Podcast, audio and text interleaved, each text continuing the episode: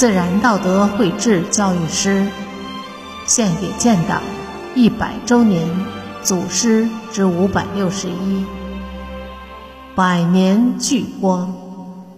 作者：山林子。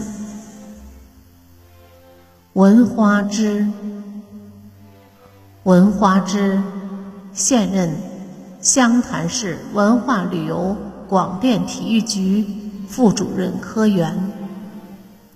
二零零五年八月二十八日，陕西洛川一场旅游途中突如其来的车祸，让原本充满欢声笑语的车厢顿时陷入极度恐慌之中。大巴车被撞得严重变形，车辆座位立即。全部向前挤去，闻花枝被压在座位最前方，在车厢内血肉模糊，乱作一团。危急时刻，车厢里传来导游闻花枝“挺住，加油”的鼓励声。这个声音虽然微弱。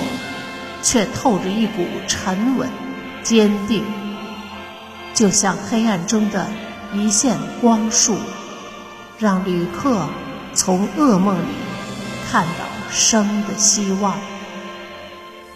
这起重大交通事故中，文花枝是受伤最重的一个，但他一直牢记着自己的神圣职责。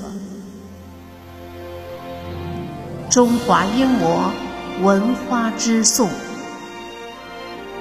在发生车祸、命悬一线时，年轻女导游文花枝将生的希望留给他人。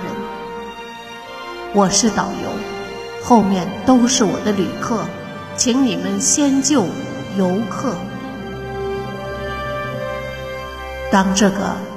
美丽年轻姑娘的一条左腿从膝盖上被截掉后，记者问她：“你后悔吗？”